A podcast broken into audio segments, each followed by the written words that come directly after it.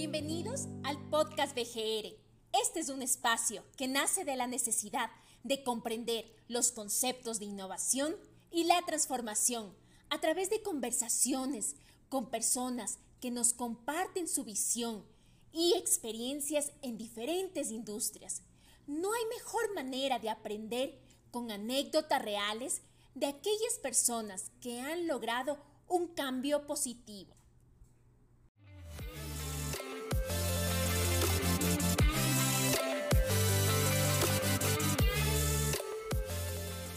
El apasionante mundo del emprendimiento y todo lo que comprende, hemos invitado a alguien que ha trabajado muy de cerca en el desarrollo de emprendimientos por más de 10 años.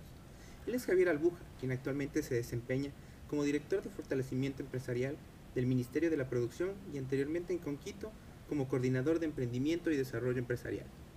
Tiempo en el que pudo conocer a muchos emprendedores y acompañarlos en el desarrollo de sus ideas.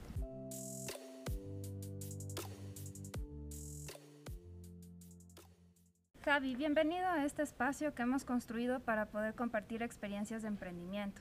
Y para empezar este diálogo, cuéntanos, ¿cómo te involucraste en el mundo del emprendimiento?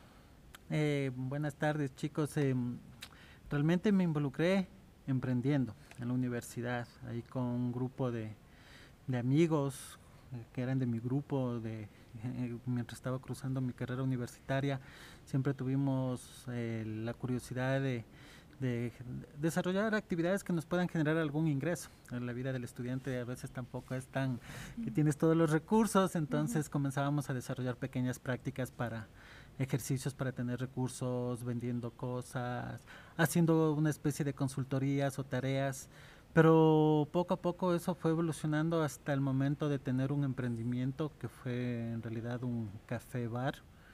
Todavía estudiando un café bar, un emprendimiento, no fue una buena mezcla, pero, pero a partir de eso también tuve la oportunidad de, de ingresar como ayudante a la preincubadora de empresas de la Escuela Politécnica Nacional, en donde justamente yo eh, estaba siguiendo mi carrera de tercer nivel. Entonces, al momento que ingresé a conjugar este mundo de estudiar, de estar generando un emprendimiento y ser parte de, de esta oficina de apoyo a emprendedores, me pude ya conectar primero con áreas de conocimiento y con actores del ecosistema. Y justamente ahí mi primer institución que me pude conectar, porque la pues, Escuela Politécnica es parte de, de, esa institución, fue con Quito. Entonces ya comenzamos a desarrollar cosas interesantes. Después de eso, ya ese emprendimiento por obvias razones quebró, falta de madurez, el tema de estar estudiando, tus clientes eran tus amigos y eso no, no era un bueno en el sentido de un bar. Eh, luego ya nos pusimos a emprender en, pusimos una oficina de consultoría. Éramos muy jóvenes, las empresas no nos, no nos tomaban en serio.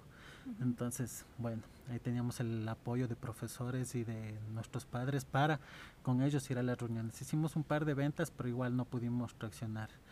Después de eso, eh, ya como estaba involucrado con varios actores de emprendimiento y, y siendo jurado de algunos procesos de emprendimiento, pude conocer a una persona que postuló a una convocatoria de Conquito, el Bit Network, que era ya una convocatoria en donde ya se daba capital semilla. Estamos uh -huh. hablando en el 2006, 2007, más o menos. Y de ahí pues, nos pusimos a emprender en una, en una iniciativa de turismo de aventura. Uh -huh. Cómo personalizábamos los deportes de aventura del país. Realmente también hay que que tomar en cuenta que ciertos, en ciertos momentos el contexto y el entorno también juega uh -huh. cuando estás emprendiendo. Uh -huh. Y en ese tiempo nosotros tratar de generar una, una personalización de estos deportes de aventura con una estructura en donde los, la red de guías, el temas de conexión, etcétera, se hacía muy complicado generar un algoritmo para poder hacer este proceso. Nosotros estábamos intentando buscar eso. Es verdad que en otras partes del mundo ya se hablaba ya de temas de inteligencia artificial, algoritmos, ya había Pandora, ya estaba Amazon comenzando a traccionar, pero aquí en el Ecuador no todavía había. no había. Claro. Estuvimos casi un año y medio intentando que el modelo de negocio se aterrice, no lo logramos hacer. Ahí sí quemamos dinero ya propio y de nuestros padres. Eh, que era, pero ya ponte a trabajar y no estés ahí emprendiendo. Y bueno, después de eso, a partir de este proceso, tuve la oportunidad de que me inviten a conformar parte del equipo que creó ya el primer programa en cambio a nivel nacional de Capital Semilla al Emprende Ecuador para diseñar el programa. Entonces ahí un grupo de cuatro o cinco personas que armamos el equipo pudimos colaborar en el diseño de ese proceso. Y de ahí, poco a poco ya fui metiéndome más en los temas del, del emprendimiento ya en el diseño de varios programas, eh, proyectos de emprendimiento a nivel local, o sea, aquí en Quito y a nivel nacional. Mencionaste cosas importantes y como te conozco, sé que para ti el mundo del emprendimiento es sumamente importante. ¿Qué podrías decir sobre el mundo del emprendimiento en una frase, de lo que significa para ti? Acción y contacto. Creo que esos son los dos verbos que, que definen el emprendimiento. Acción, porque definitivamente la persona que realmente quiere emprender tiene que ponerse en movimiento, tiene que salir a golpear puertas, tiene que salir a, a, probar lo que está proponiendo en el mercado. Em, entonces es un llamado a la, a la acción. Y definitivamente esa acción también tiene que llevarte y contacto. Contacto, ¿por qué? Porque tú necesitas generar una red de, de, de, alianzas, necesitas generar un capital social, necesitas conectar ideas, necesitas eh, que estas ideas al momento que se conecten comiencen a, a, a, crecer, comiencen a consolidarse, pero eso solo se hace con el contacto. O sea, si no hay esa, esa esto dentro del ejercicio que tú estás haciendo día a día para validar tu, tu proyecto, para sacar tus primeras ventas, eh, para inclusive enfrentar el fracaso, no se lleva el emprendimiento. Lastimosamente esa es una de las cosas que tenemos como, como debilidades en nuestro capital humano emprendedor, lastimosamente por la cultura de emprendimiento que es una de las brechas más grandes que tenemos como país. Tenemos pocos casos de emprendedores eh, exitosos eh, emprendedores que están dispuestos a conectarse y a contactarse con tener ese choque con el mundo ya no solo a nivel de Quito, ni Pichincha, ni de Ecuador, sino atreverse a pensar desde lo local, pero a nivel global y conectarse. Entonces ahora todo lo que nos ha pasado en estos últimos años y acelerado por el tema del COVID, ah, y el quien no aprovecha ese proceso simplemente hará que su emprendimiento no pueda crecer al nivel que uno aspira, porque al final también uno tiene propósito como emprendedor.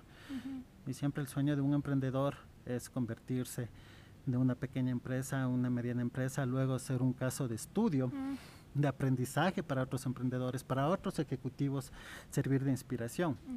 Pero si vemos algunas de esas cualidades de los grandes emprendedores, es ese poder de asociarse, de conectarse y de llevar al movimiento cada una de sus acciones de manera pensante, o sea, pensando, analizando, pero de manera dinámica.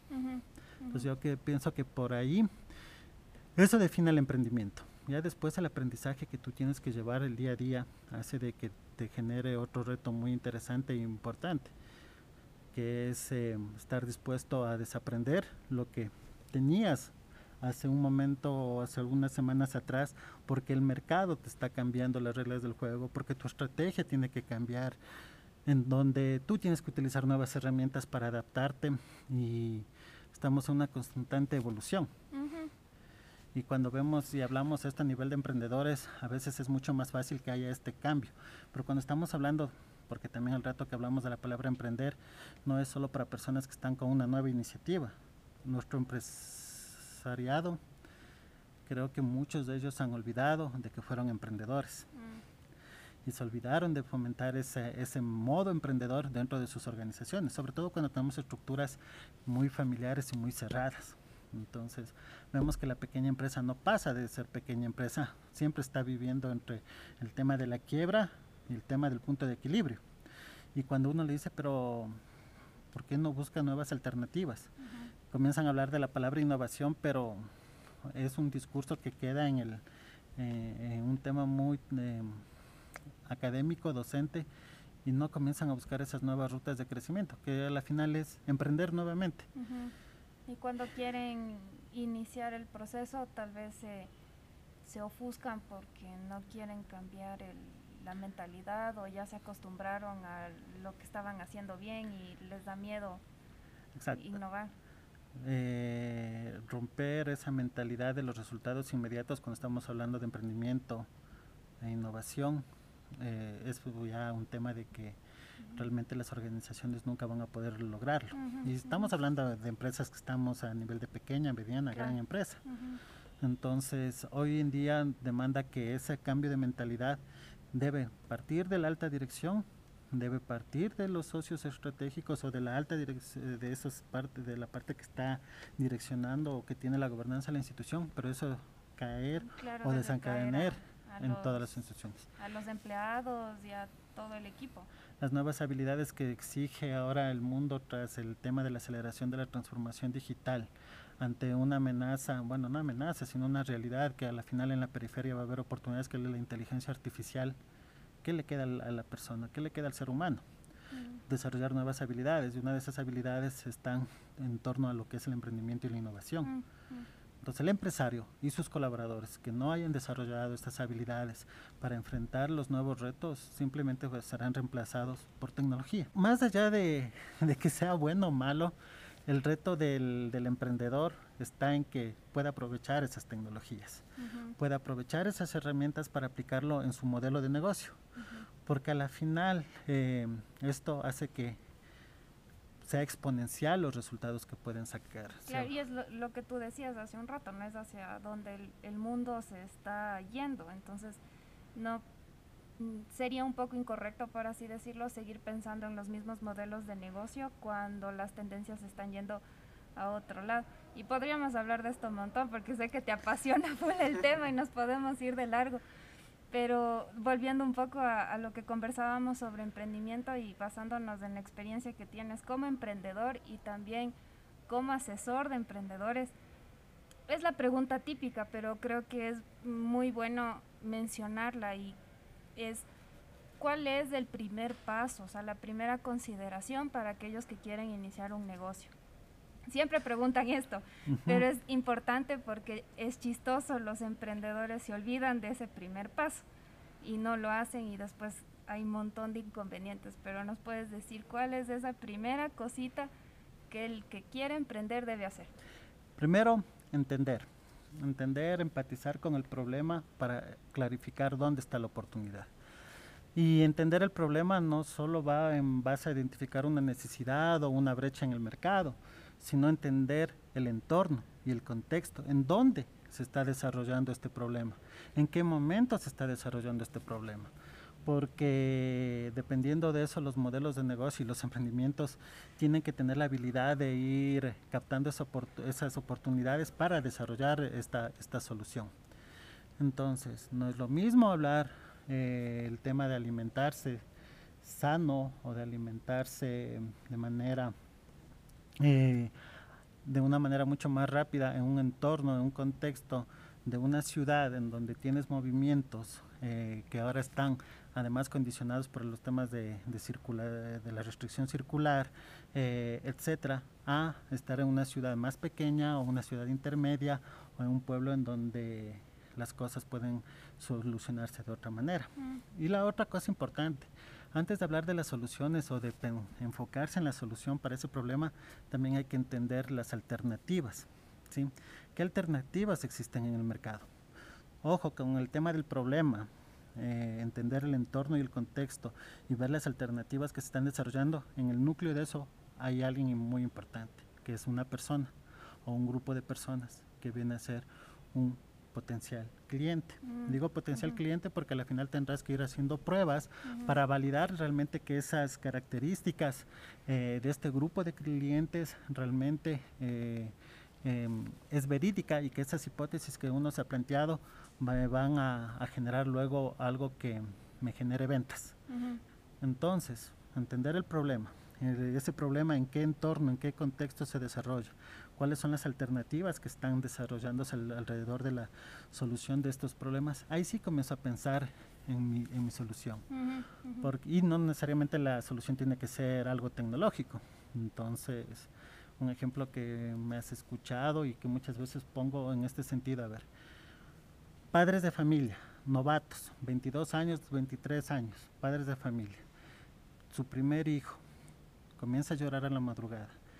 Hay un miedo, recordemos que, el, que, el, que, un problema está expresado por la durabilidad en el tiempo y esas sensaciones de dolor, de angustia que puede provocar a una persona para poder solucionar ese, ese dolor, ese tipo de angustias. Entonces, pa padres jóvenes que, que tienen su primer hijo y no saben que a la madrugada se estará llorando por hambre, porque le duele la barriguita, porque tiene frío, porque se espantó, si está la luz apagada, prendida.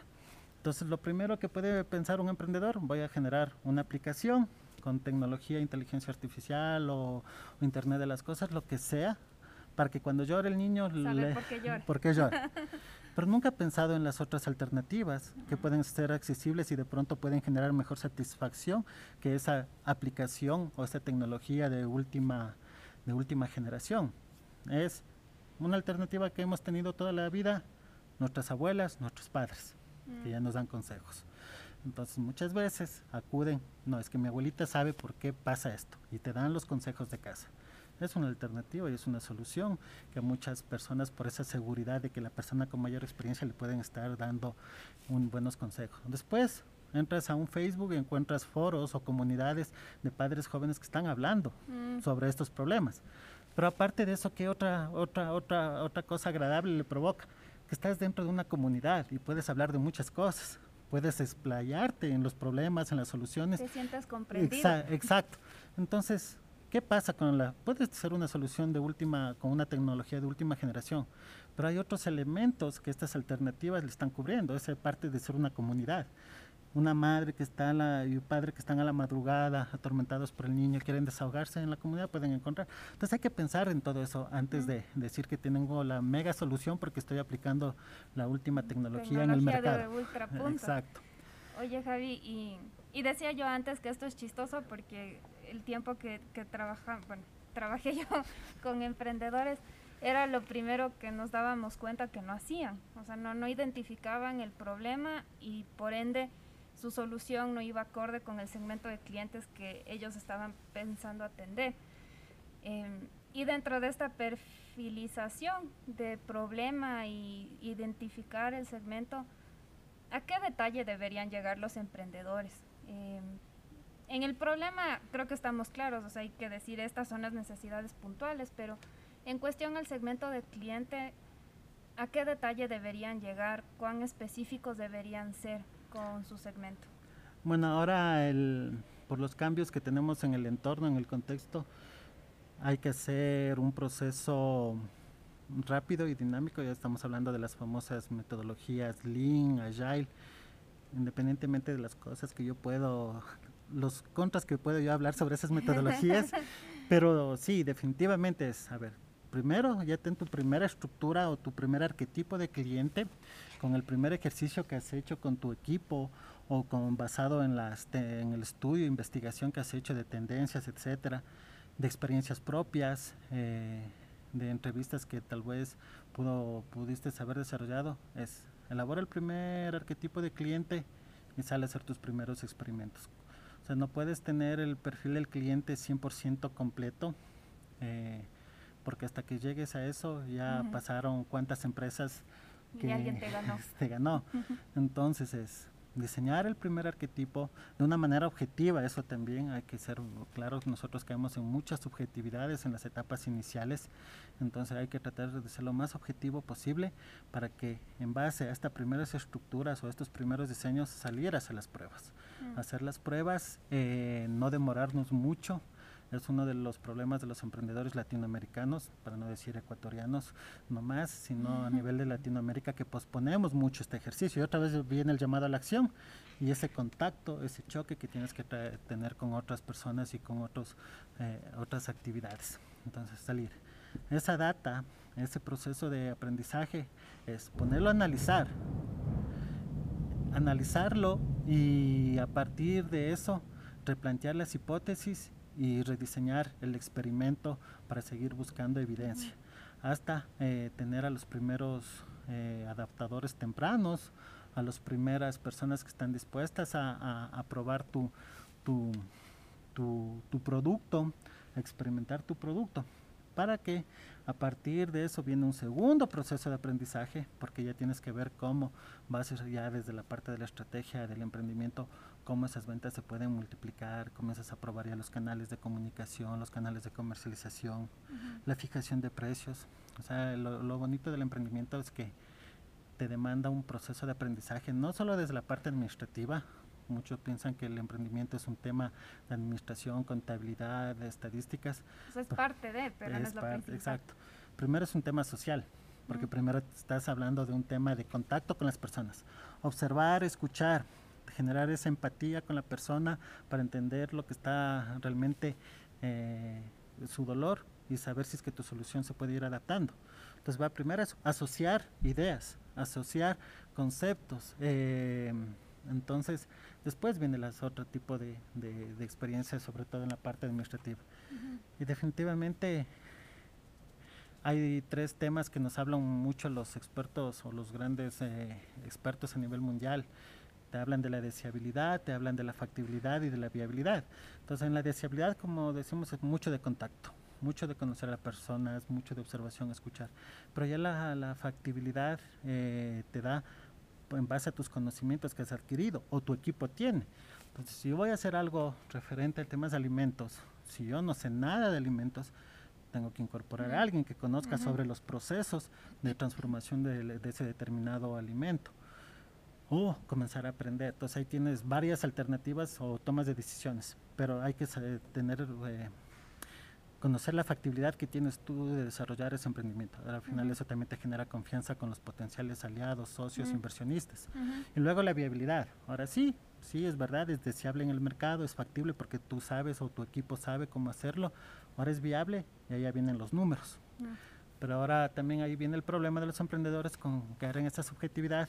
Y ustedes saben bien, el papel aguanta todo, entonces tenemos hojas de Excel maravillosas con un TIR, un BAN, inclusive nos hacen modelamientos matemáticos para decir que todo va a funcionar. Y al rato del rato. Y al rato del rato cuando comienzas a pinchar en, en, el tamaño del mercado, si es que realmente el tamaño es representativo, comienzas a ver y ver las deficiencias. O si les dices qué va a pasar si es que la tendencia cambia. Entonces los emprendedores se quedan en seco. Entonces ahí nadie va a invertir en tu proyecto. Entonces eso es importante que, que hay que conocer que se tiene que ir aprendiendo. Claro, y, me gusta esto último que dices, ¿no?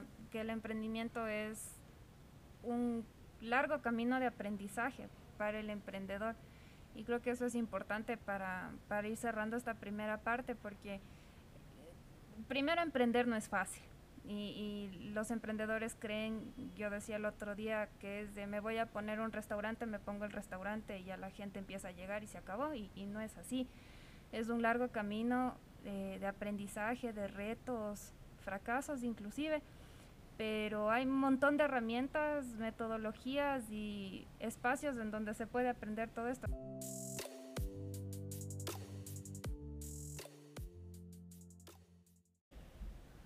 Bueno, Javier, muy interesante la primera parte que nos cuenta sobre el emprendimiento, ¿no? Sobre encontrar este problema, cómo afrontarlo, las diferentes aristas en función de la deseabilidad, viabilidad, factibilidad.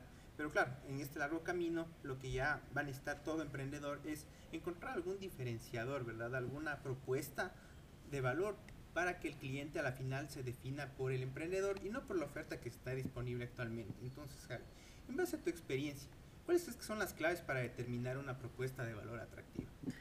Bueno, creo que mm, la propuesta de valor nace justamente de el entendimiento em, de esas necesidades insatisfechas dentro de un segmento de clientes, porque no hay una solución que sea o que satisfaga 100% a un cliente. Siempre va a haber algún tema en donde nosotros como persona queramos algo más o algo adicional o que conforme van evolucionando las expectativas, eh, si hablamos de la pirámide de Maslow, conforme van evolucionando estas expectativas, conforme tú vas pasando determinadas fases, eh, las alternativas o las propuestas de valor van quedando obsoletas.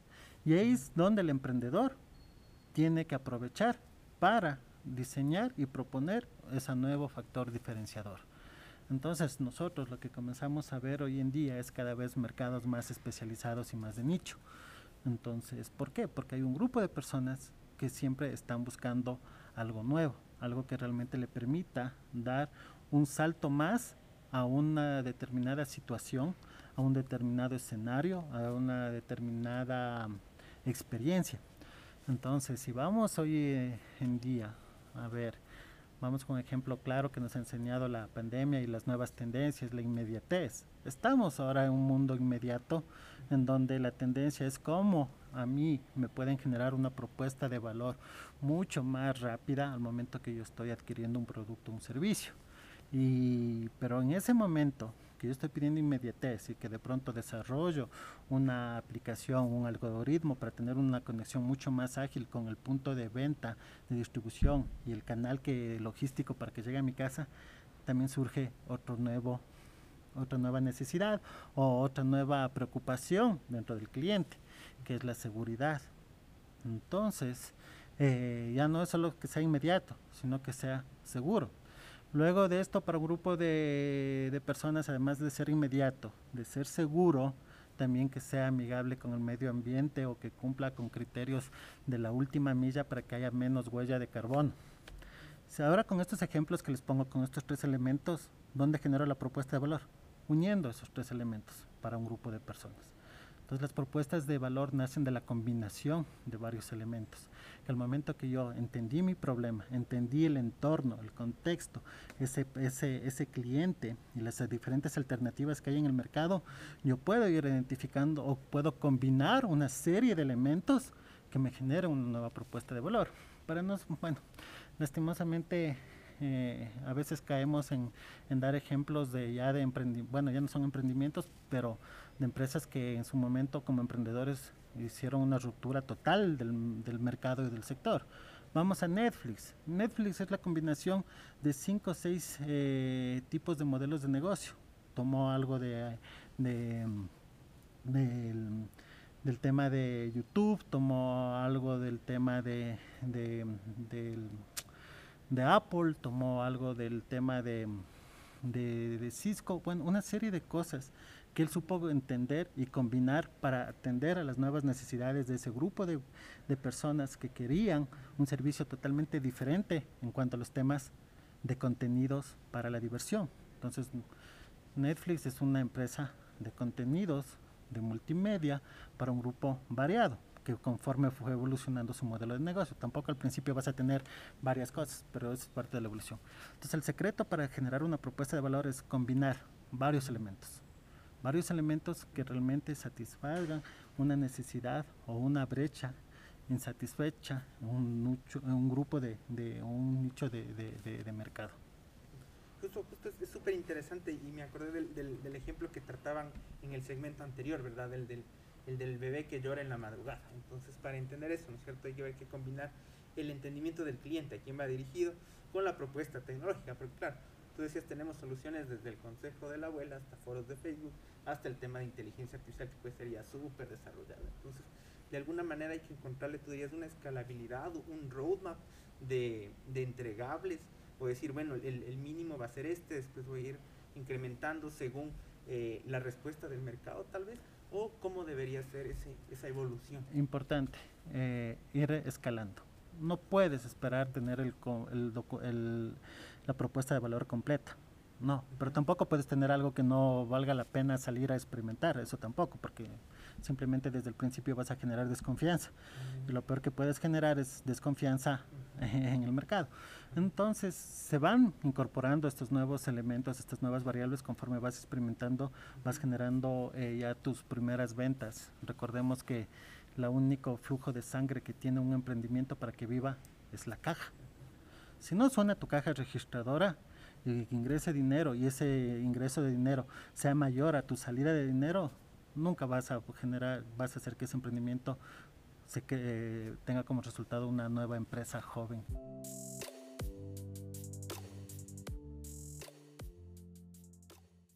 ¿Y qué tan importante, Javi, es que el emprendedor conozca su competencia?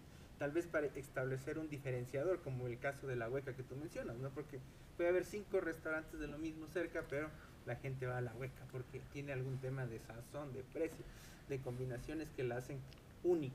Y en este entorno que nos movemos, ¿tú cómo, cómo le ves eso? ¿O qué les podemos decir a, a nuestros emprendedores de inicio que encuentran ese diferenciador? Al momento que yo estoy haciendo el análisis de mi problema, el análisis de las alternativas, yo estoy eh, utilizando herramientas clásicas dentro de lo que es la administración o el management de Drucker, de Porter. al rato que estoy hablando simplemente de las fuerzas competitivas. Y eso tiene que ser un emprendedor. Tiene que al momento que está diseñando su emprendimiento, tiene que aplicar un análisis de las fuerzas competitivas. Entonces, al rato que yo digo, identificar el problema, ¿dónde identifico el problema? En el mercado y eso me lleva a un análisis de la competencia, a un análisis de los jugadores que están en ese momento eh, desarrollando un producto, un servicio para un grupo de clientes. Eh, me lleva a buscar productos sustitutos al rato que estoy buscando alternativas o productos complementarios. Entonces, ese tipo de cosas y elementos son importantes de entender. Ahí estoy ejerciendo un análisis de las fuerzas competitivas del mercado para yo comenzar a diseñar mi emprendimiento y cuando estoy innovando dentro de las empresas también tengo que hacer lo mismo, debe haber un foco estratégico. Entonces es importante. Y dentro de esas cinco fuerzas, recordemos, jugadores actuales que vienen a ser los competidores, nuevos jugadores, esos nuevos emprendimientos, startups que están naciendo, complementarios eh, o, los mismos proveedores o temas complementarios te generan una serie de combinaciones y de identificación de, de oportunidades porque estás entendiendo mejor por dónde vas a atacar y dónde puedes generar oportunidades. El mismo hecho de, generar una propuesta a través de una red de alianzas te puede ser un jugador, eh, ser ganador. En su momento dado, cuando salieron todas estas grandes plataformas que en su principio fueron los de la economía colaborativa 1.0, como Uber, todos ellos, fue un tema de red, más de alianzas que, llevaron como una propuesta de valor a otro tipo de, de elementos. Excelente, Javi. Justo ya topando este tema de la red, ¿verdad? De la comunicación ¿cómo sería que, que estos diferenciadores se difundan? Porque he escuchado bastantes casos a veces entre conocidos, entre amigos, que dicen, ah, no sabía que tú hacías estas cosas, no sabía que tú estabas en este negocio. Eh, ¿Cómo difundir esas bondades, esas, esos diferenciadores? O decir, mira, yo te ofrezco, pero con este plus, con estas, eh, con estas cosas eh, ya, ya involucradas, que me hacen diferente o una propuesta nueva en lo que ya tienes normalmente. Sí, hay algo muy importante em, que hablamos hace un momento. Eh, que alrededor del emprendimiento uno de los dos pilares será el ecosistema y las redes. Las redes para justamente es clave para este momento. si yo quiero difundir mi idea, necesito un conector, necesito un influenciador, de pronto necesito esas, esas conexiones débiles, porque por lo general lo que hacemos nosotros como emprendedores es eh, querernos apalancar de las conexiones fuertes. ¿A qué me refiero con las conexiones fuertes? mi hermano, mi amigo del barrio, mi primo. No, yo tengo que abrir esas conexiones. Eh, hablamos de la teoría de los seis grados, en donde a través de ese experimento que hicieron en Estados Unidos eh, es qué tan lejos yo puedo estar de un artista famoso de, de, Hollywood. Al rato de hacer el experimento se comprobó que nosotros podemos, estamos alejados de las personas claves solo a seis pasos o seis grados. Claro que ahora con el tema de las redes sociales dicen que se disminuyó uno o dos grados, porque ya tienes esa conexión. Te conectas a una red social y puedes conectarte con una serie de personas que te pueden abrir puertas y oportunidades. Si vamos con el tema de Bill Gates, si vemos la historia de él, él pudo conectarse con las personas claves fue a través de su mamá que trabajaba en, tal lugar, que conocía a tal persona y a partir de eso. Si vemos cada una de las historias o de la evolución, de los puntos de éxito, de fracaso de muchos emprendedores y ahora empresarios, vemos que sus habilidades sociales han sido muy importantes al momento de hacer crecer su emprendimiento. Entonces es lo que necesitamos nosotros desarrollar. Claro que al rato que digo habilidades sociales no quiere decir que vas a estar de amiguero, de fiestas y olvidarte que tienes un, un objetivo con tu emprendimiento, ¿no? Porque también tenemos a veces el síndrome del rockstar en el emprendimiento, que pasas de radio en radio, de televisión en televisión, y al rato que le preguntas, ¿y ya cuánto vendiste? Nada. O pasan solo en rondas de inversión levantando fondos, y ya tu flujo de caja ya es positivo, no, sigue siendo rojo. Entonces, también hay que pasar de ese estado zombie a un tema ya donde realmente tu emprendimiento pase a ser una empresa. No queremos emprendedores para en ese estado de emprendedor para toda la vida. Ahora tenemos que eh, pasar de ser emprendedores a ser empresarios. Y ese empresario seguir teniendo esas habilidades de diseño, esas habilidades de emprendimiento, de fomentar la innovación, la creatividad, buscar nuevas rutas de aprendizaje, saber buscar esas propuestas de valor. Gracias Javier, ha sido un diálogo muy interesante e inspirador sobre el emprendimiento y todo lo que comprende su conceptualización inicial. Para cerrar, quisieras compartir con nuestros oyentes un consejo para quienes tienen ideas en la mente, pero aún no se han atrevido a materializarlas. A ver, la zona de, confort es eh, normal, eh, es algo que está dentro del ser humano, pero nosotros conforme tenemos nuevas aspiraciones, tenemos que arriesgarnos a dar ese paso o medio paso para salir de esa zona de confort a una zona de miedo. En esa zona de medio de pánico a veces necesitamos personas o alguien que nos acompañe. Y creo que el emprendimiento es de un trabajo de equipo, justamente por esto. Entonces, si ustedes quieren emprender, no emprendan solos, emprendan con, con, con un socio, con dos socios, hagan un equipo multidisciplinario, comiencen a, explorar sin miedo, lo máximo que ustedes van a tener es un no, y ese no significa una nueva oportunidad para ustedes eh, eh, buscar una nueva estrategia para enfrentar sus experimentos, validar sus hipótesis y sobre todo em, sentir que están cumpliendo paso a paso con, con, sus metas. No busquen el éxito de la noche a la mañana porque el emprendimiento es un, es un proceso de largo aliento los resultados no son mediáticos, entonces eh, también vean que después durante ese proceso de aprendizaje van a ser otras personas, porque desarrollaron habilidades sociales, eh, desarrollaron habilidades técnicas y independientemente de, de, que su emprendimiento al final del día pase el Valle de la Muerte o no, ustedes también tendrán nuevas competencias para afrontar otros retos, tal vez dentro de una empresa donde necesitamos emprendedores innovadores pero anímese. Esa zona de miedo, eh, para no pasarla solo, hágalo en equipo. Trabajen en equipo y los recursos están allá afuera. Deben generar confianza y seguir con sus, sus deberes, acción.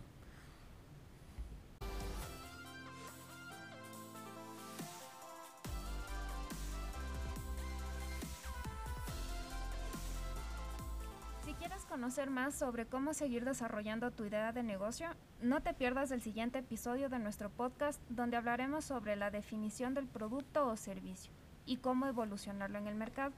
Si tienes alguna pregunta de este episodio o del tema a tratar en el siguiente, déjanos tu comentario en las redes sociales de BGR y con mucho gusto les daremos respuesta. Gracias por escucharnos. Hasta la próxima.